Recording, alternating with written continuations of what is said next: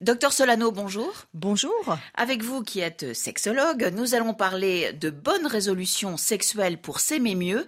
Est-ce que vraiment la sexualité, c'est quelque chose qui peut s'apprendre, s'améliorer parce qu'on le décide euh, Ce n'est pas plutôt naturel? Alors c'est vrai que la sexualité, bien sûr, c'est naturel, ça fait partie de la vie, mais en fait, ça s'apprend aussi, comme beaucoup de choses chez les humains. Par exemple, on apprend à parler la langue de nos parents, c'est pas du tout inné. On apprend à marcher, on apprend à danser, à chanter, et on apprend à faire l'amour aussi. C'est pour cela que la première fois, ce n'est pas évident pour beaucoup de personnes? Exactement, la première fois, vous avez raison, pour une nouvelle personne, eh ben, c'est rarement la meilleure quand on se connaît pas encore bien. On est stressé, un peu ou beaucoup. On ne sait pas comment l'autre va réagir, ni ce qu'il aime ou ce qu'elle aime. Et donc, ça arrive souvent que ça soit pas forcément très réussi, même carrément raté. Mais c'est normal. Si la relation dure, on va apprendre à mieux se connaître et à s'adapter. Alors, comment faire pour s'aimer mieux?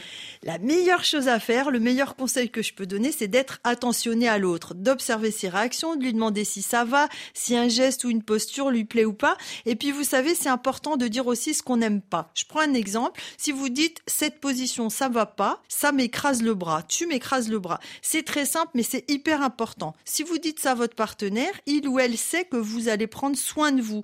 Et donc, il ou elle peut se sentir tranquille en sachant que si quelque chose ne va pas, ben vous, allez le dire. Si vous ne dites jamais non, eh bien votre partenaire ne sait pas si vous n'osez jamais rien dire ou si ben ça vous plaît vraiment. Donc c'est bien de se plaindre de temps en temps. En fait, ça détend l'autre. Donc il faut oser exprimer ce que l'on ressent en positif ou en négatif, hein, c'est bien ça. Exactement. Je parle pas du positif parce que bien sûr c'est évident, mais le négatif c'est important aussi. Merci beaucoup, docteur Catherine Solano. On reviendra plus longuement sur le sujet à 9h10, temps universel dans Priorité Santé.